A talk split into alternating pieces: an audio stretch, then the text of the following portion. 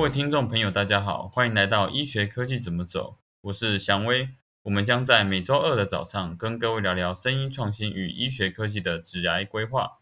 今天邀请到盛虹医药集团执行长是智慧医疗城专案副总经理滕辉 Mark，那持续的跟我们继续分享智慧疗程的各项概念。那今天所要分享的一个主题是邻里关系。哦，这个部分呢，其实在智慧医疗城会影响的食衣住行。那这个医疗城的一个附近都有不同的 interaction。那想问一下，这样的邻里关系是什么样的概念呢？啊，大家好，我是腾辉。那我想在分享邻里关系之前呢，我想先再介绍一下智慧医疗城。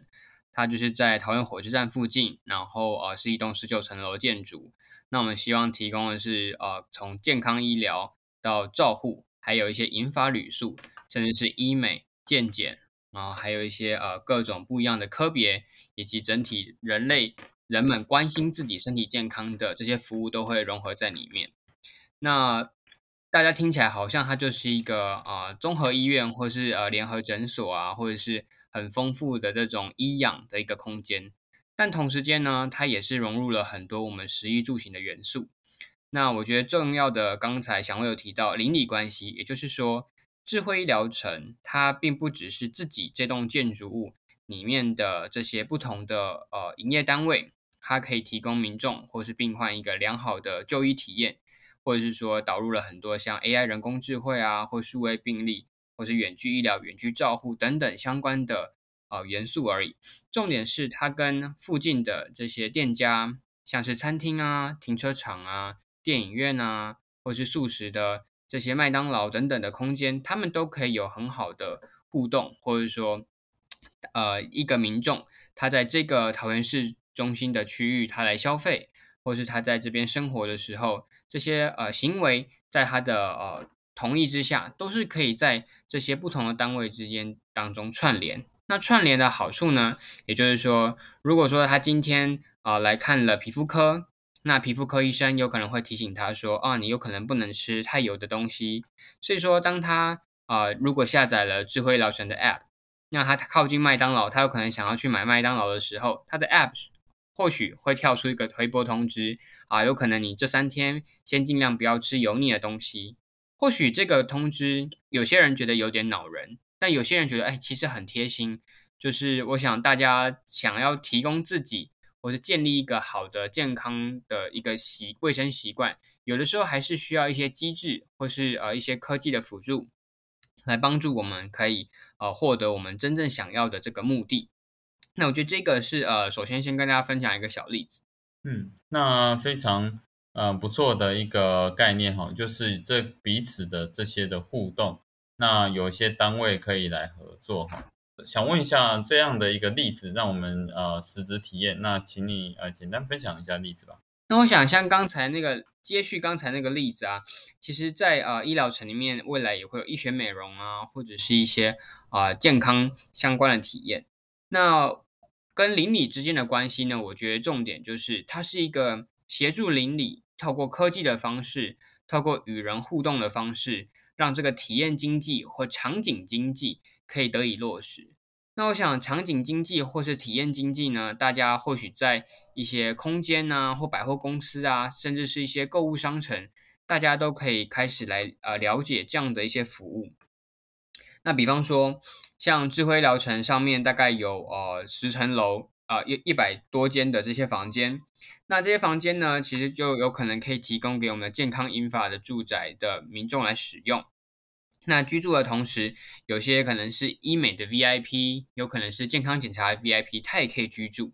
那我想大家有去过健康检查，都会知道说，呃，以现在的一些现行的习惯来说，我们呃有可能隔前一天晚上就尽量不要进食，不要喝水。那所以到了隔天早上，赶紧来呃健康检查中心，那我们就可能会需要呃赶呃就是我们可以裁剪我们的尿液检体，然后抽血，那之后才可以赶紧用餐。那这样的过程当中，有的时候其实是蛮累的，然后啊你可能还要呃憋尿啊，或者说呃其实很渴很饿了也不能吃东西。所以为了加速或者是增进我们赶快检查，然后你就可以正常吃东西的这个状况。那所以呃，或许就可以住在智慧疗程上面的这些房间。那这些房间也都是经过精心设计的。那呃，所以说这些房间呢，精心设计之后呢，其实就可以呃提供这些住房客在上面居住。居住之后，隔天早上就可以到下面的健检，到下面的医美提供一些呃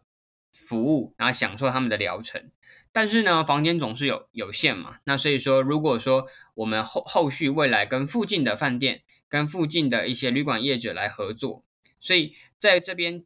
享受这些呃健检或医美的旅客呢，他们其实也可以到附近来居住。那因为我们跟附近的邻里的这些呃机构是有合作的，所以在这样的接送啊，或者是说呃人员的进驻以及他们的一些饮食习惯。或是呃，他们的一些空间的呃摆设的一些内容，都是可以来一起合作的。那我觉得这个是呃，我想在呃，可以说 VIP 或四星级以上的这种饭店等级的服务来说，我相信呃，附近的这些旅馆业者，他们也会更多了一些不一样的客源，以及说透过这样的客源，他们未来可以提供的价值服务也会有别于一般的饭店。嗯。那非常好，就是在健检中心跟饭店这里都有一些互动以及加值的服务。那要串联这么多单位，是需要什么样的资讯架构才能做到呢？我想现在的饭店啊，或者是一些餐厅、百货公司，或是停车场，都开始推出了自己的 App，这些会员管理系统。那我们可以说是呃 Customer Relationship Management（CRM） 的系统。那这些 C CRM 的系统呢？其中我觉得非常关键的是，它不只是只是推播这个商场或这个饭店的一些服务，更重要的是，它可以是有一个双向沟通的机制，可以让这些民众呢，他可以理解，他知道自己到底想要的东西、想要的服务是什么，而且在这个提供或是呃写下这些呃他想要的服务的时候呢，这个机构、这个饭店或是这些呃餐厅，它可以提供更多呃。不一样的推荐，或是专业的一些内容，那我觉得这个东西就是呃，大家平常比较没有感觉的。但是如果说在这个呃提供的这个当下，呃，这些民众他就觉得哇，这个饭店，哇，这个呃医疗机构或是这个健康机构，他好贴心哦。他怎么知道啊？原来我明天是要去呃这个智慧疗程里面做医美，或者是做一些按摩。那他前一天的时候，他还提供了我一些呃有关按摩呃之后相关呃可能说可以饮食可以用餐的一些推荐，甚至说还可以帮我们订餐厅，然后可以帮我们安排这个车旅的服务。那我觉得哦，大家过去的消费习惯或者是一些呃了解或者说去订购一些服务的时候，都是比较单向的。我今天订了便当，我今天买了 Uber Eat、Food Panda 各种的这种餐旅平台，那就是一个项目而已。但呃，如果说后续可以是我想要用这个服务的同时，其他后续相关的食衣住行的服务也都全部的一并的串联起来，那这个将会是一个非常好的，我们可以说的是消费者的这个旅程，这个 Customer Journey，它就可以去。清楚的，而且是一个稳定的，让我们的啊服务可以这个服务流，那甚至是我们的感官体验流，可以持续持续的顺畅的接续下去，而不会说好像我呃健检完，那我也不知道去哪里，那啊是不是啊后续还有一些平常的忘记，或者说我们没有注意到的活动，比方说健检完是不是应该啊就可以吃一些餐点，那同时间。也是符合我们自己的身体健康状况的餐点。如果我们有糖尿病，那是不是它有一些糖尿病特餐？那如果说我们希望增加肌肉、减少脂肪，是不是也有一些年轻人的健身特餐？那我觉得这个东西都是可以跟啊这些服务搭配在一起。那当然啊，大家会想到说啊，这么多服务会不会有很多其他的啊价格啊，或是你要多付费？那我觉得这个东西也是需要跟邻里一起来讨论，跟携手推出的合作。也就是说，有的时候附近有一个健康的水煮餐，但它就是消呃贩售给平常路过的啊这些民众，要或者是一些上班族，他上班的时候会订这些餐点。但是呃，这些餐点他吃几次一个礼拜，或者是说啊，他吃的呃品相跟频率这些东西，这些数据过去都是没有收集在一起。那我想未来如果跟健康医疗相关的数据，就是需要用一个资讯架构，让这双边的啊，比方说这个水煮餐的餐厅的这些后端的系统。它可能是 POS 机，有可能是后端的进货平台，它都可以跟智慧医疗城的 App 有一个 API 的串接。串接之后呢，他们彼此都还是有自己数据独立以及隐私的地方。透过民众他想要将他在不同据点消费的数据串联的时候，他必须点选一些授权以及一些同意的按钮，才可能才可以授权我们这些机构帮他把所有的数据串联在一起。那他来授权这些机构把数据串联在一起，我觉得也相当重要。是，我们必须同时间去理解这个消费者的行为、跟喜好、跟习惯。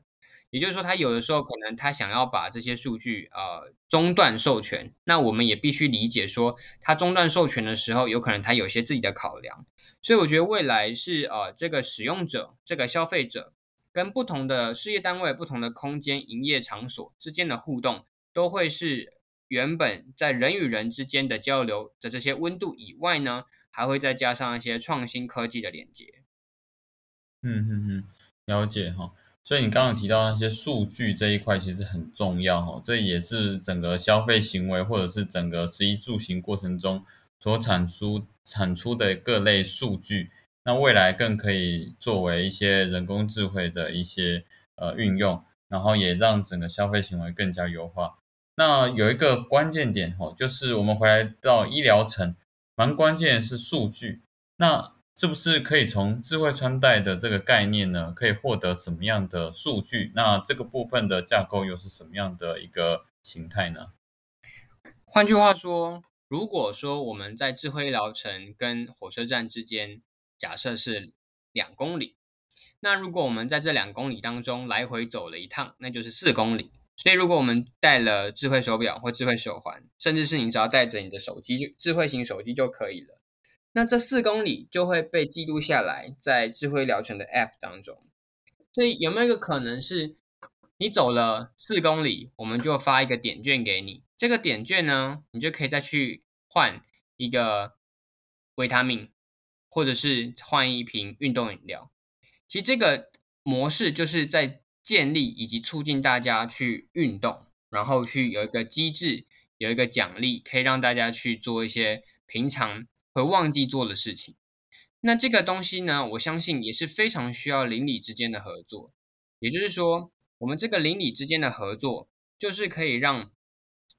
民众他在智慧医疗城附近的时候，他就可以开始从他的呃开始购买了一些东西。买了一个吃的，或是买了一些衣服，他才来智慧医疗城来啊健检，或是看医生，或者说看完医生之后呢，他发现啊，他需要去楼下的药师药局也好，或是附近的药师药局，他去买了一些呃营养保健品或者是辅具，在这个路程当中呢，他的所有的这些数据就串联起来了，走到了药师药局，如果在一些呃刚才说到的这个民众他愿意授权的架构下。他或许可以跟药师药局的啊这个药师说啊，我刚从智慧医疗城过来，那呃因为医生推荐我购买一些商品，那是不是你们这边有商品可以提供给我参考？在这样的请求之下，甚至是这个请求之前，药师就会跟他说啊，原来你从智慧疗城来，我刚看你走了呃五百公尺过来，那是不是呃你这个步数哎？或许又可以，我们这边又有免费的什么样的东西可以提供给你，甚至说啊，你这边还差了两百公尺，下次你再多走两百公尺，那其实你来啊，我们药师药局，我们就可以提供你怎么样的创新的服务，甚至是可以让你啊下次的消费可以有折扣。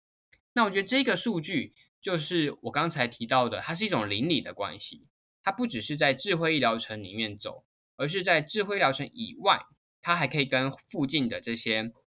百货公司啊，停车场啊，电影院啊，或者是各种的呃这种食衣住行啊，或者是一些啊餐饮店之间就会有这些关系，然后可以有让民众会觉得哇，原来我来智慧医疗城不并不只是在智慧医疗城里面得到这种健康照护的体验或关心，原来我在整个桃园市中心在这边活动，其实各个邻里之间的活动都是相对串联的。那其实我想大家呃一整天的活动，从早上起床出门工作啊，买早餐，然后上班买午餐，下午买个饮料，或是下班又买个晚餐，或是去呃这些便利商店或超商采买，所有的这些活动呢，其实都是息息相关的。那我想未来。哦，在数位科技的辅助下，健康本来就是每一天，而且是每一每一分每一秒的事情。那我觉得这个也是，我觉得智慧疗程在数据上，然后跟邻里关系上一个非常好的架构跟未来的模式。嗯，哎，我这里有一个小好奇一个地方哈，在这一个整套系统，如果我们更 specific 来看所谓的最佳消费路径，我刚刚讲了好多好多的不同的一个 system 的一个结合方式。那最比较好奇的是，呃，所谓的最佳消费路径这个概念是什么？你可以简单的模拟啊，用一个情境的概念呢来说明什么什么是最佳消费路径。我觉得消费路径大家可以把到智慧疗程来享受这个星级体验跟医学中心等级的医疗照顾服务，把它想成就像是在玩游戏一样。我想大家在玩游戏的时候啊，有些呃。呃，对决游戏的时候，它开始的时候，你就要赶快冲到你要的那个地方。那你很快的走走到那个地方，中间也许会有一些障碍物或石头，你必须要绕开它。那当你绕的比较快的时候，你先抵达，先抵达了这个目的地的时候，你就可以先拥有一些先机，抢得先机。未来在这个游戏当中，当然获胜几率或者是得到的点数会比较多。那我觉得在呃城市的这种啊，你可以说都市游侠的这种感觉，我觉得也是一样。比方说，你从桃园火车站下车，那呃你预约的是呃两点的一个门诊好了，那你一点或一点半你下车之后有个半个小时，但其实你五分钟就可以到智慧医疗城。那中间的二十五分钟你要做什么？因为你已经线上挂号了，然后你也线上报道了，所以其实你也不需要。提早二十五分钟就到了，但经过火车站，哎，你先看到了百货公司，那你想先去逛一下。那你到了百货公司逛的时候，因为百货公司跟智慧疗程有合作，他们的数据有在使用者的同意之下授权，所以授权呢，他就先走到百货公司，他可能看到一件喜欢的衣服，他就买了。所以买了喜欢的衣服之后，他再走到啊这个智慧疗程来提供，或是他来。啊，享受这样的服务，这个路径呢，我觉得大家看起来好像没有什么特别的，但其实中间就蕴藏的金流、数据流以及我们的运动流。我觉得运动流，也就是刚才说到这个，你的呃日常在户外的这些运动呢，它也是有一个最佳的体验。比方说，可能你从智慧疗程到呃这个火车站，其实你直接走就十分钟就到了。但其实你先绕过去了啊，百货公司再绕过来，在我们自己的运动的这个整体的计划当中呢，它就是一个可以去优化跟提升我们的路径的问题。那所以优化跟提升我们的路径呢，它并不是说啊最短距离就是最佳路径，而是最适合我们。我觉得这 fit 才是最适合，也就是它没有 best，也没有 better，它就是有一个 fit 最 fitable 我们自己。的身体健康中，比方说，你一天设定就是要走一万步，可是呢，你到了某个呃时间点，也许才五千步，然后你从火车站走到智慧疗程，再加两千步，也许就七千步，所以你还有三千步必须要达成。这个时候，其实这个 App 以及呃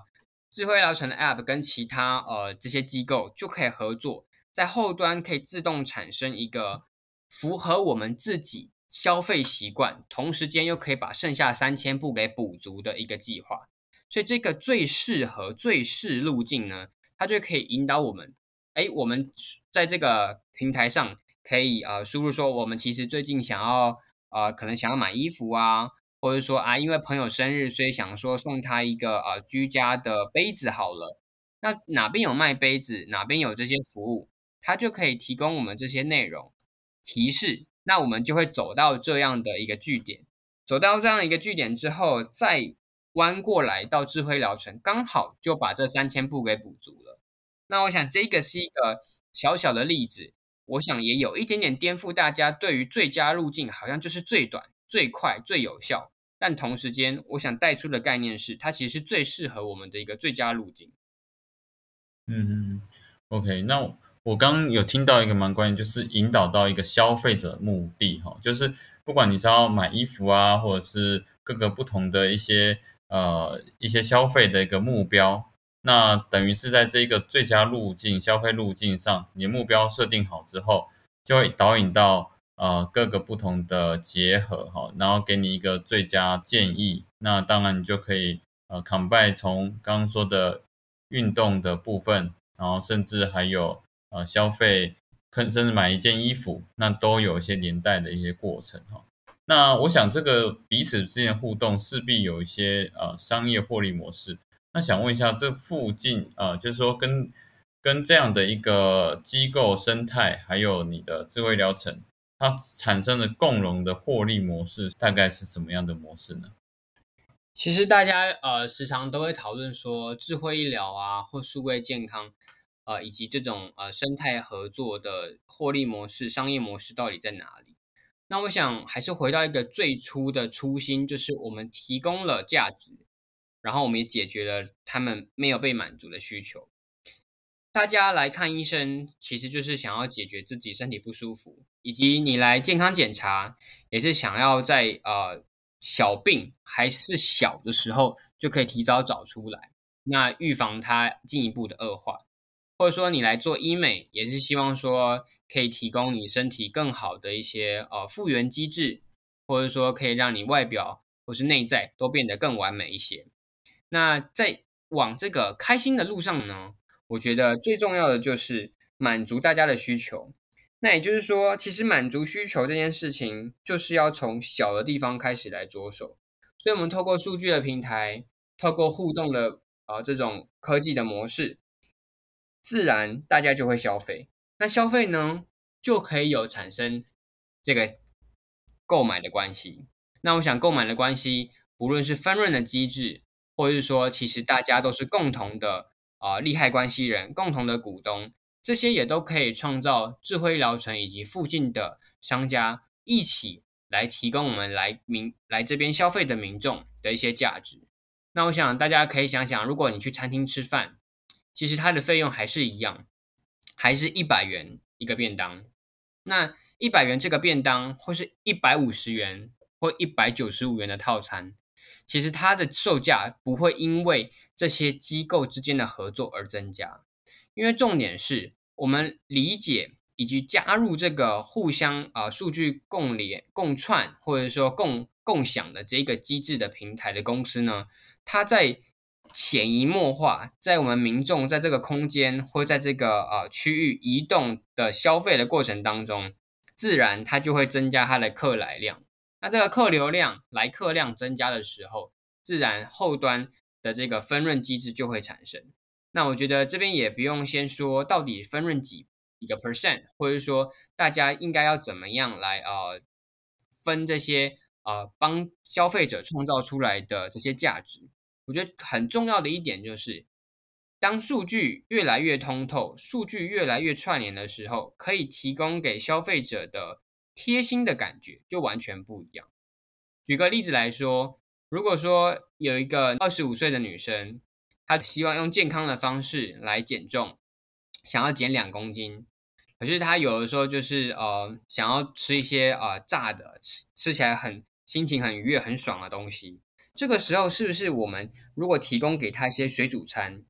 同时间又给他一些机制，然后帮他顺利在一个月之内健康的减掉这两公斤？那我想这个就是呃我们这样从餐厅。从健康检查、体重管理中心、药局、医疗诊所，所有的这些不同的利害关系人串联起来，可以提供这位二十五岁漂亮的女生它的一个非常非常大的核心价值。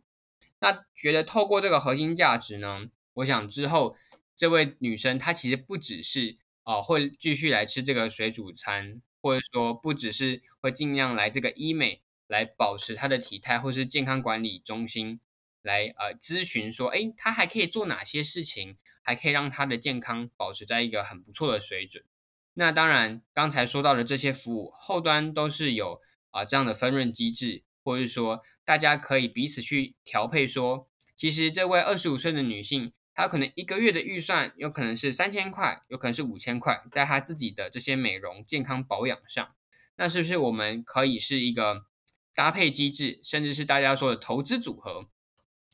三千块当中，也许有一千块，她会投资在健康的饮食上面。有一千块会在美容保养上面，有一千块可能是在他自己的健康数据的这些分析，跟一些医师或者是营养师之间的互动关系。那这所有的东西呢，都会是由这个使用者的需求来驱动。那我想这一点也是呃今天分享给大家非常重要的一个特点。嗯嗯嗯，了解了解哈。所以数据收集以及客户量的这一个部分，那。慢慢的，每一个呃 stakeholder analysis 都会有它的一个获利这个模式。那当然，最重要最重要的其实还是呃在于呃使用者感受，让他愿意原本的消费，慢慢的呃往整个最佳优化的一个串流之下，在这里面呢给予一些呃在更好的一个经济模式哈。好，那最后最后哈，我想整个呃 ecosystem 的一个。呃，邻里关系呢，已经讲得非常完整哈。这个部部分呢，Mark 可以总结一下这个邻里关系它的一些方式，还有一些整个 component 的一个策略呢。我觉得邻里关系，呃，就是所有人帮助所有人，然后是需要有一种啊，希望可以成就这件大事的这种心态或者是态度来一起做。就跟当初呃我们在讨论智慧疗程本身的这种不同科别、不同的呃健康照护延续性，在健康医疗照护以及一些日常生活作息啊，或者是我们的健康状况的呃数据的警示啊，或是提供一些价值服务上面，我觉得这个也是大家可以多关注的地方。那除了自己本身的这栋建筑物里面的这个有机运作。其实跟附近邻里关系，就跟我们常常说的健康是每一天，然后跟邻里之间本来就会有一些互动，但是这些互动呢，过去都没有数据的串联，也都是一些片碎、片段，然后零碎的这些数据。所以未来如果可以透过一个数据机制，可以让这些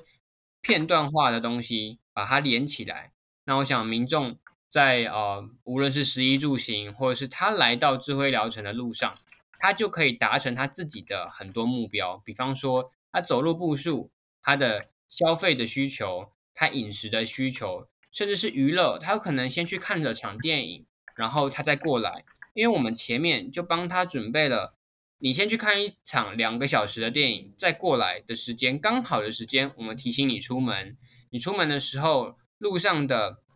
Uber，我们帮你叫好了。路上的一些其他不同的啊餐旅服务，我们也都帮你准备好了。而当你在智慧疗程消费完，当你要回家的时候，后续的这些零食，或是你觉得突然想要加进去的这些服务，我们都也帮你想好了。而这种就医体验，我想它一定是超越了在诊所、在医院当中可以获得的这些数据。那大家或者是有些人会想说，那干脆所有的服务都融合在智慧医疗城里面好了。